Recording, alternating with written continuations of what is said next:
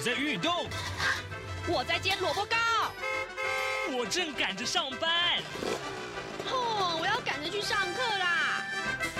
这个时候，我们都在听夏志平制作主持的《早安台湾》。早安台湾带给你最热门的时事访谈，最感动的人物专访，最直接的民意表达。对，让我们一起收听《早安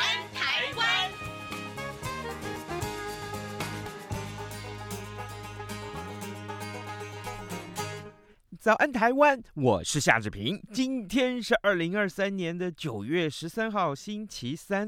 在今天呢，早安现场这个单元，志平为您邀请到三 C 布洛克林小旭。哎，为什么小旭哥今天要来呢？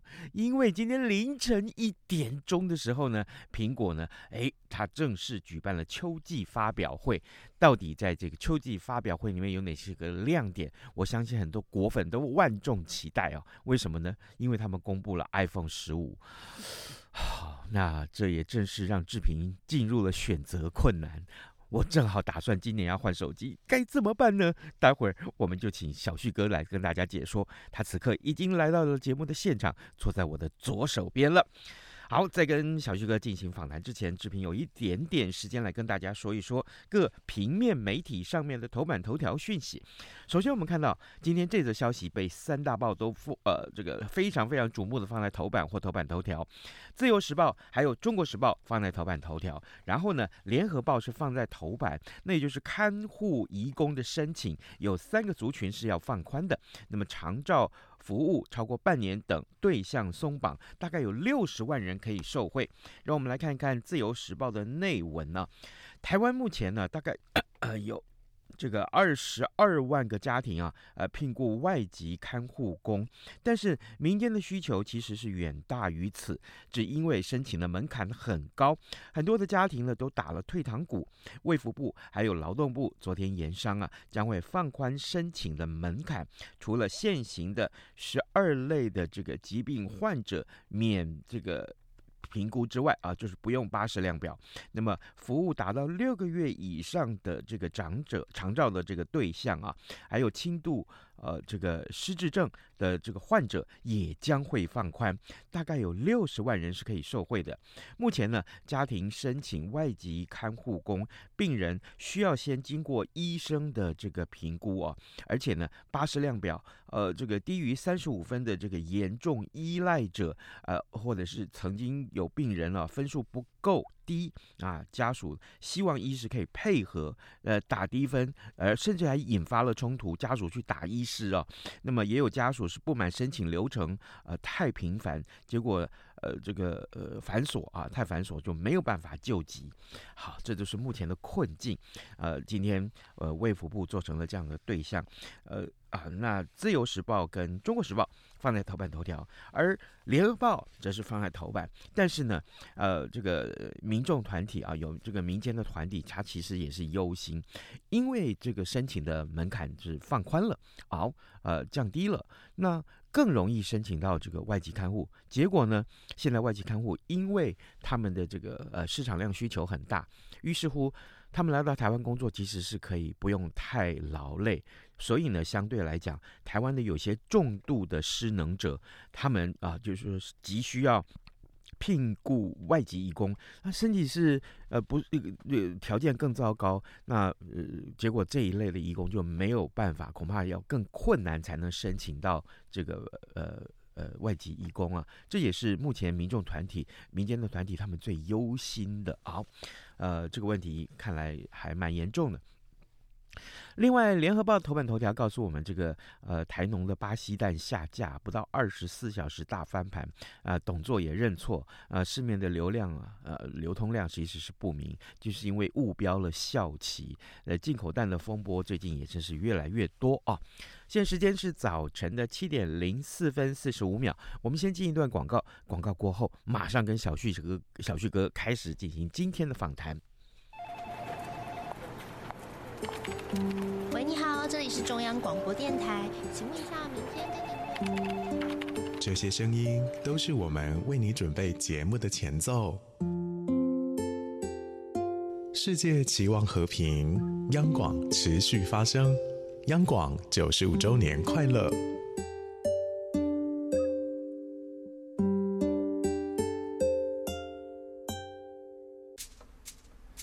早安，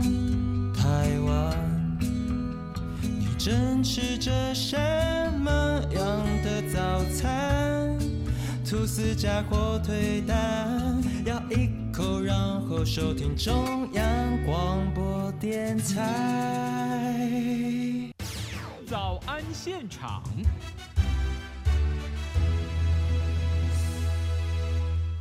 这里是中央广播电台台湾之音，您所收听的节目是《早安台湾》，我是夏志平。此刻时间早晨七点零五分五十八秒啊，来，呃，台湾时间也就是今天的凌晨啊，九月十三号今天凌晨一点钟，呃，苹果正式啊、呃、举办了这个秋季发表会，公布了两款新的 Apple Watch 啊智慧手表，还有就是四款的 iPhone 十五的全系列的新手机，有没有什么亮点呢？台湾要是卖多少钱呢？还有什么时候开卖啊？我们特别为您邀请到三 C 布洛克林小旭来到节目里面，跟大家来谈这个最热门的、火热热、最新鲜的话题，好不好？哎，小旭哥，早安！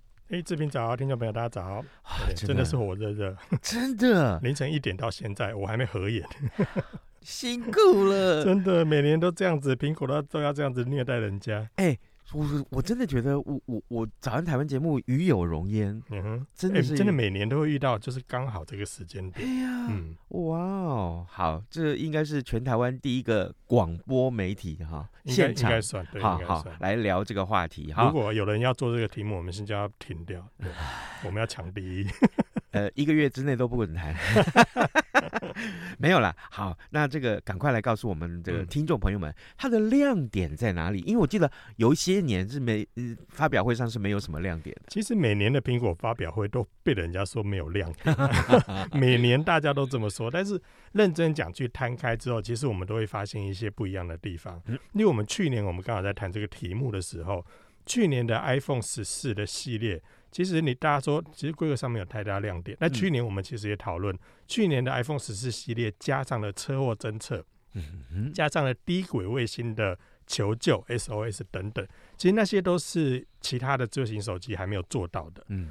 那甚至有些是做到，但是其实现在 iPhone 是全面的把它导入，好，所以这个部分对于人类的生活来说，其实是蛮有帮助的。嗯、那你说今年有什么亮点？嗯，改成 Type C 算不算呢？哦，这哎，这个事情对于很多家里面有七八只手机的人来讲，谁这样谁这么多啊？你呀、啊，我是七八十只啊，要不要分我两只？你就自己拿桶子抽。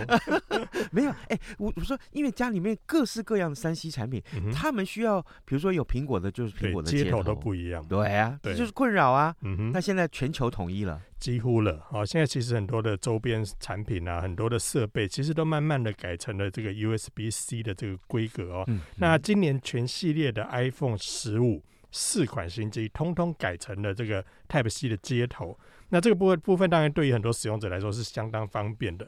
以后我出去的话，再也不用说，哎、欸，你有没有 iPhone 的线？不用了嘛，因为有时候可能我们一问，就旁边人说，哎、欸，没有哎、欸，我是 Type C 的，这时候就 GG 了啊。所以今年改成了这规格之后，同时呢，也是。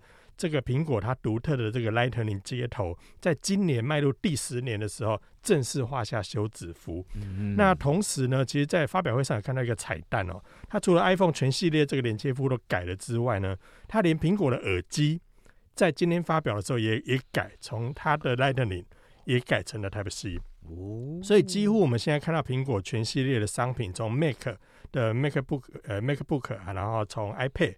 到现在看到的 iPhone 到耳机界面通通都统一了，好，这个这部分其实对很多使用者来说是相当方便的。嗯、那这个部分的话，当然 iPhone 上的亮点，我觉得今年最大的亮点对我来说啦，我觉得是在另外一种人与人的互动之间又做了一个新的改变，而这个改变其实我也在其他智慧型手机上还没有看到，是什么呢？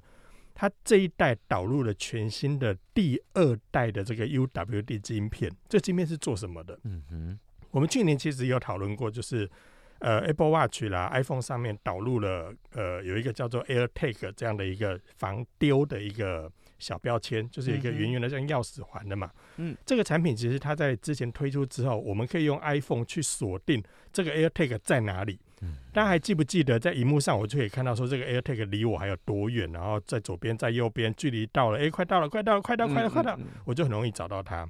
今年全系列的 iPhone 重新的，呃，应该说导入了第二代的晶片之后，变成我 iPhone 跟 iPhone 十五两者彼此之间，我们更容易找到彼此。哦，但是这要干嘛？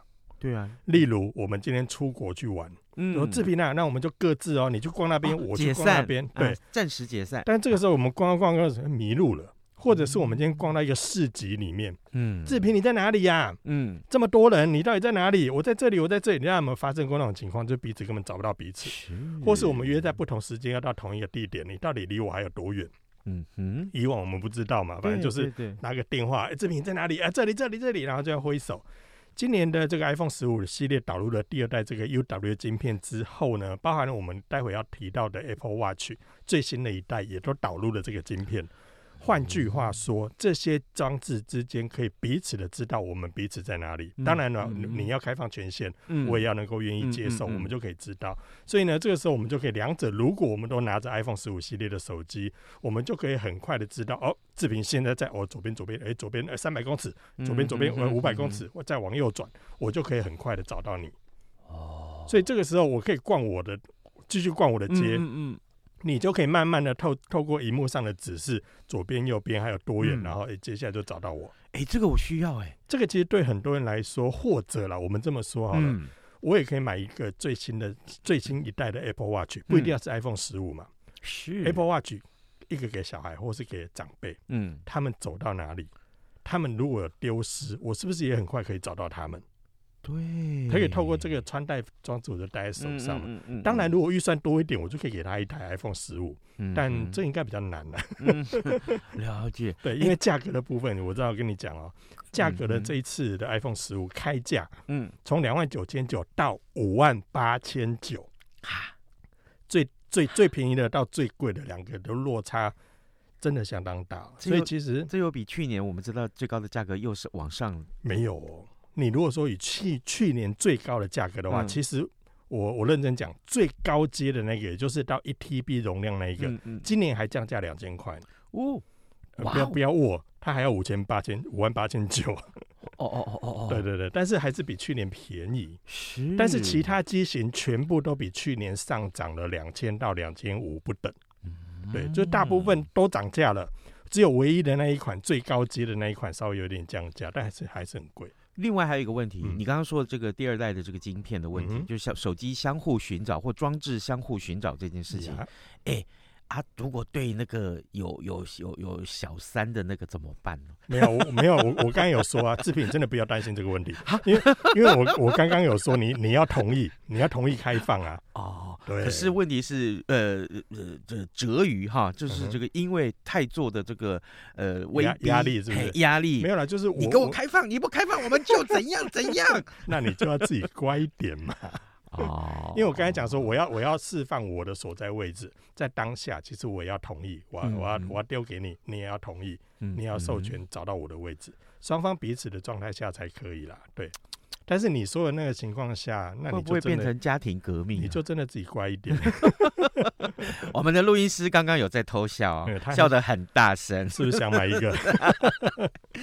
好，呃，各位听众，今天早上视频为您邀请到三 C 部落客林小旭来到节目当中，跟大家介绍，真的是热腾腾的新闻了、啊。为什么呢？因为苹果在今天凌晨一点钟，呃，举行了这个秋季发表会，呃，发表了新的这个 iPhone 手机 iPhone 十五，另外还有两款啊，这个呃 Apple Watch。然后更重要的是，小旭哥刚刚先跟我们大家分享了，觉得这一次的亮点在哪里？然后 iPhone 十五系列啊，很多人关心啊，功能其实都差不多，对不对？也没有到差不多啦，因为从去年开始，其实 iPhone 十四的系列跟 iPhone 十四 Pro 的系列，两者就拉开了规格上的差异嘛。所以去年这个 iPhone 十四上市的时候，还造成 iPhone 的十三系列的 Pro 缺货。甚至二手价还上涨，嗯，啊，因为去年它产品做了一些策略的调整，包含今年也是，好，所以如果今年认真去讲 iPhone 十五的话，其实它比较像是去年 iPhone 十四 Pro 的双镜头版本。嗯，换句话说，其实今年的 iPhone 十五的这个系列呢，它的规格跟 iPhone 十五的 Pro 是不一样的，是沿用去年的规格。好，所以这个部分也因为这样子，在今天发表会之后，我火速看官网上面的 iPhone 十四 Pro 系列全部下架了。哦，呀，因为他要推 iPhone 十五嘛，是，因为我刚才说，其实他们两者规格差不多，嗯，所以等于是把 iPhone 十四 Pro 变成 iPhone 十五，嗯，然后从原本的三镜头改成双镜头。它有这样的一个差异，那很显然，它就是 iPhone 现在看起来它有点 Pro 走比较高阶款的，嗯、那数字系列的十五系列的话，就会变得比较比较走中间的曲线。嗯、那原本的 iPhone SE 就是走更低价的路线，所以等于是在三个阶段上，它都有不同的产品线。可能消费者要问呢、啊，嗯，那价格不同是因为它功能做出了区别，嗯，规格上也规格上区别区别，对，对不对？嗯、好，那么这个 Pro 是适合什么样的族群？那一般的人，如果实在是没这么多这个金额可以消费的话，嗯、那我大概只能呃呃界定在哪些功能？当然了，我认真讲，如果要、嗯、要看功能去说的话，我身边其实有很多的朋友，他就算拿了最新的 iPhone，、嗯、很多功能他也不会用。啊，是啦。好，所以其实我我个人会建议说，当然你就要视你的预算而为嘛。你预算大概有多少？嗯、因为我刚我们刚才前面有提到，它价格从两万九到一直一直八八八，一直落到五万多块。所以换句话说，不到三万块，其实你也可以入手到现在目前最新的 iPhone 的十五这一只手机。嗯。但我个人会比较建议，就是有些功能用不到，像我刚才提到的，我们那个彼此之间要寻找。如果你今天是老婆管很严的，你就不要买十五啊，不是啊，就是我们可以我们可以回头去看去年的旗舰机，因为对。新款发表之后，原本旧款的在市面上的价格也调降了，所以你其实你这个时候可以去用最优惠的价格去买到去年的旗舰机，那用这样的价格去买的话，其实对一方面对你的负担来讲不会这么重，二方面其实 iPhone 算是一个很耐用的一个产品了，通常大部分人拿着 iPhone 用个四年五年。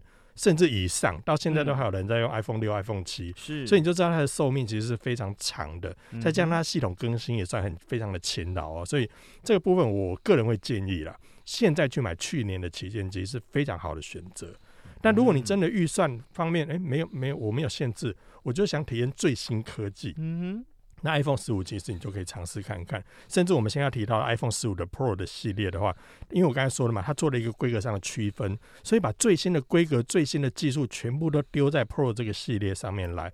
那我们今年看到所有的外形哦，嗯，基本上跟去年。你你几乎很难辨识说它到底有哪里不一样，嗯，除非你真把它翻过来看它底部充电孔，哎、欸，有一点不一样，嗯，所以你会看到左手边的那个音量的按钮，以往的 iPhone 是用波动的，嗯，就是关到静音，关到这个声音打开。今年的话，在 Pro 系列的话是改成按钮的设计，那这个按钮的设计，它除了可以改变静音不静音之外，它也可以制定成不同的功能，例如我们现在如果在呃，我们现在在会议室，我就可以按下左边原本那个静音钮，我把它设定成按下去变录音。嗯，诶、欸，这个时候如果跟高虹安高市长开会的时候就，就哦不是啊，就是我们在跟老板开会的时候就很方便把会议的过程记录下来。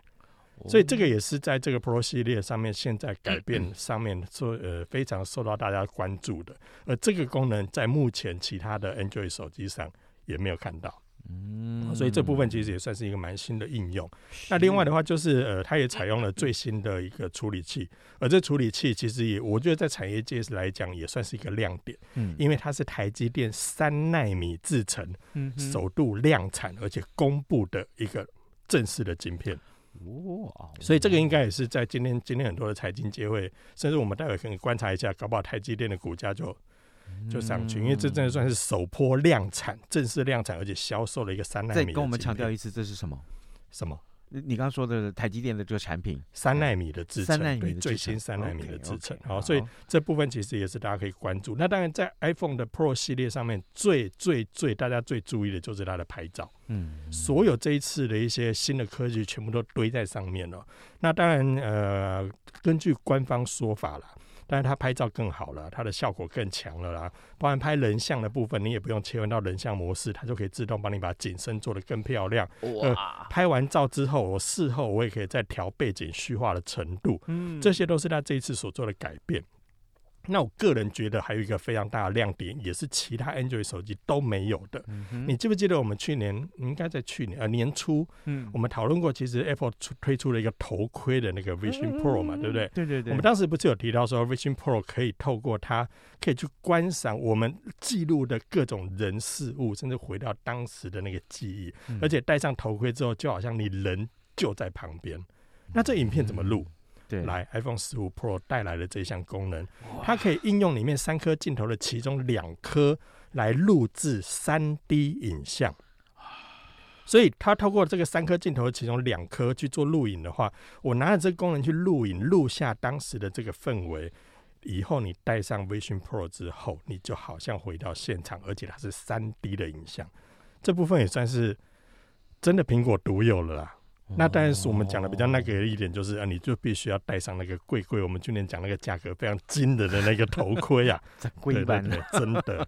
那当然，他也希望说，他整个产品线，我们就可以看到这整个都勾勒出来一个完整的生态圈。哎、嗯欸，可是光是这一点，我觉得可以，我们再凸显一点，跟各位听众讲，假定说今天。呃呃，比如说有一个非常棒的生日的宴会、嗯、啊，也是你非常重要的爸爸妈妈啊，这个呃，或者是你的爱人他的生日宴会，你从头录到尾，然后呢，结果好，后来因为某些原因啊，嗯、也许你们不在了啊，然后你真正要进入到那个情境去怀念他的时候。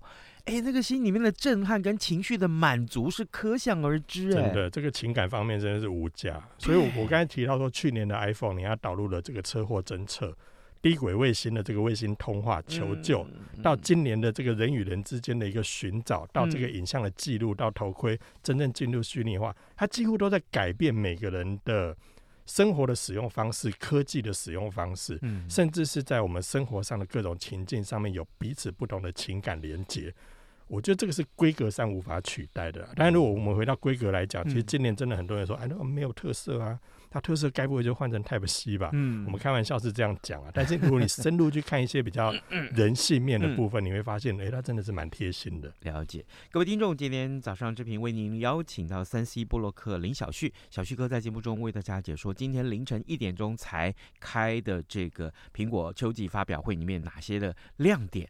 接下来有一个，呃，有一个有一件事情，这个亮点呢，在节目中可以贯穿接下来我们要所有介绍的产品。嗯叫做这个两千或者是三千 nits，好，为什么我们要来谈这个话题？呃，相关的产品里面，因为两千或三千 nits，这这个展现出不同的怎样的一个风貌呢？嗯，嗯呃，这边讲到的这个部分，可能一般听众朋友会讲说，你是在讲啥？因为这个是属于比较规格细部的部分，而通常我们在讲 nit 这部分在讲的话，就是荧幕的亮度。那当然数字越大，它就代表这个荧幕的亮度越高。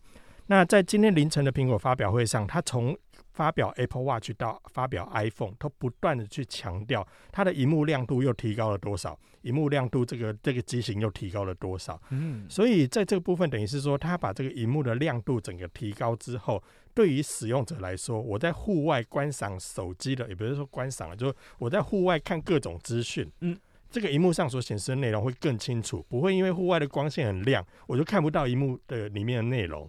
那另外，它甚至可以低到从我们刚才讲两千到三千嘛，它甚至可以低到一个 nit。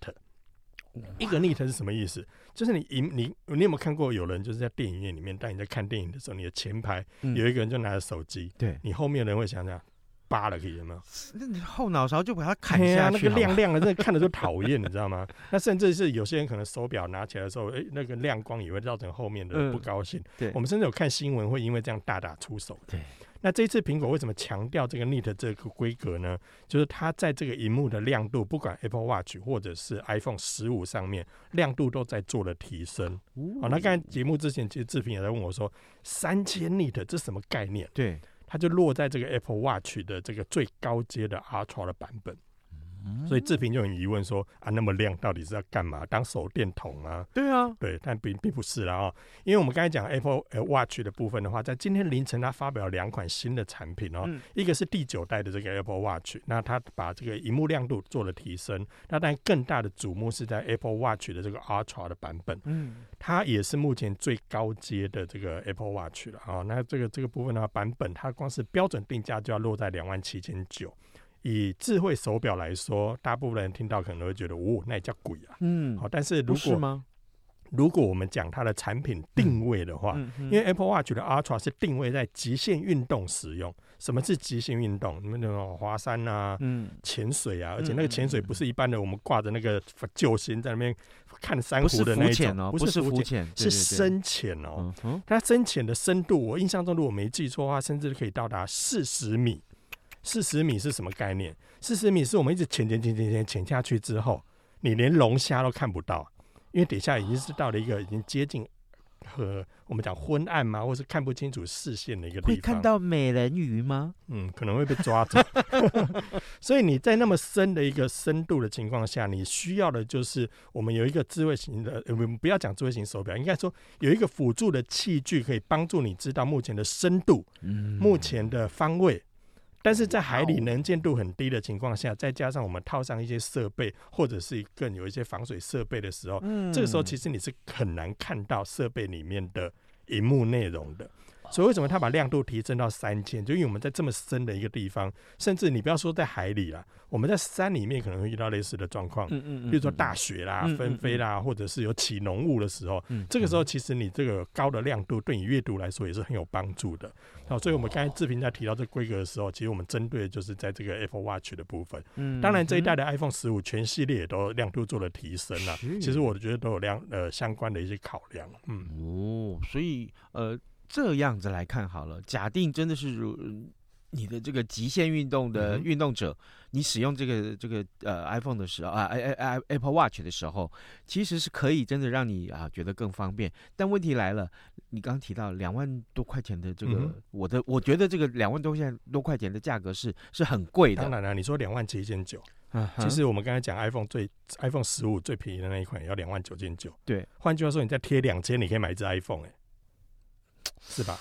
但是回到它的应用的用途，嗯，两万七千九一只智慧型手表，可能大家觉得哇，好贵哦，嗯，因为我们另外其实有提到，这一次有发表这个第九代的 Apple Watch，对，它价格就大概是一万三千多块，嗯，其实相对就跟以前差不多。那两万多块卖给谁呢？我刚才说嘛，卖给极限运动的使用者。嗯，那你觉得贵？其实相关运动的使用者他们不觉得贵，因为在他们的这个领域里面，他们要买到真正的一只这样的一个极限运动的手表，嗯。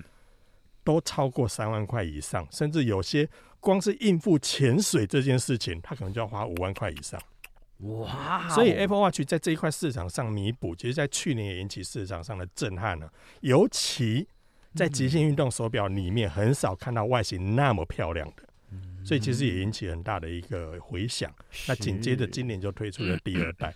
那第二代的话，其实我觉得它里面还有一个更重要的一个亮点，在最后我可以跟大家说一下，嗯，因为这一次的 Apple Watch 在呃第九代跟 Apple Watch 的这个 Ultra 的部分，通通导入了一个全新的手势操作。手势，这个手势操作是要做什么呢？我觉得它很酷，因为我看到之后我就觉得哇塞，这个这个太厉害了。放眼市场上，没有人做到这项功能。嗯嗯嗯。那什么是手势？我们可能想象中的就是我手一挥，嗯，也可以做什么，或者是怎么样？它不是，它是你手表戴在手上的时候，我可以用两只手指头看，哎，有电话来的接听。我只要我食指跟拇指两个碰一下，它就帮你把手表上的来电接听起来。这是什么变态科技啊？除了这个之外，例如说有人，呃，突然有你在正在听音乐嘛？你正在听音乐的时候，突然志平靠近我过来，然后哎，这个时候呢，我就可以这个一样用相同的方式，我两只手按一下我的这个播放的声音，我播放的音乐就静音，我这时候我就可以跟跟志平交谈。这个应用，你就就是回到我一开始所提的，那不是规格的问题，而是在人性操作跟情境上，它都做到一个贴心。所以我觉得它在这一次的 Apple Watch 第九代跟 Ultra 上面都加上这个功能，你就可以想象，当我在越野骑脚踏车的时候，有人打电话来，我只要我不用再另外一只手按接听，我直接两只手指头一按，我电话就接起来，我也可以直接挂断。各位，今天我们为你邀请到钢铁人哈 Tony，Tony，你不觉得很像吗？节目超酷的、欸。在 C 布洛克李小旭节目中跟大家分享，我待会把便当给你。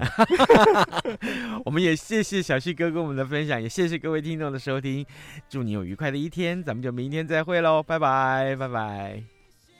反正过了十二点，好多一样被丢弃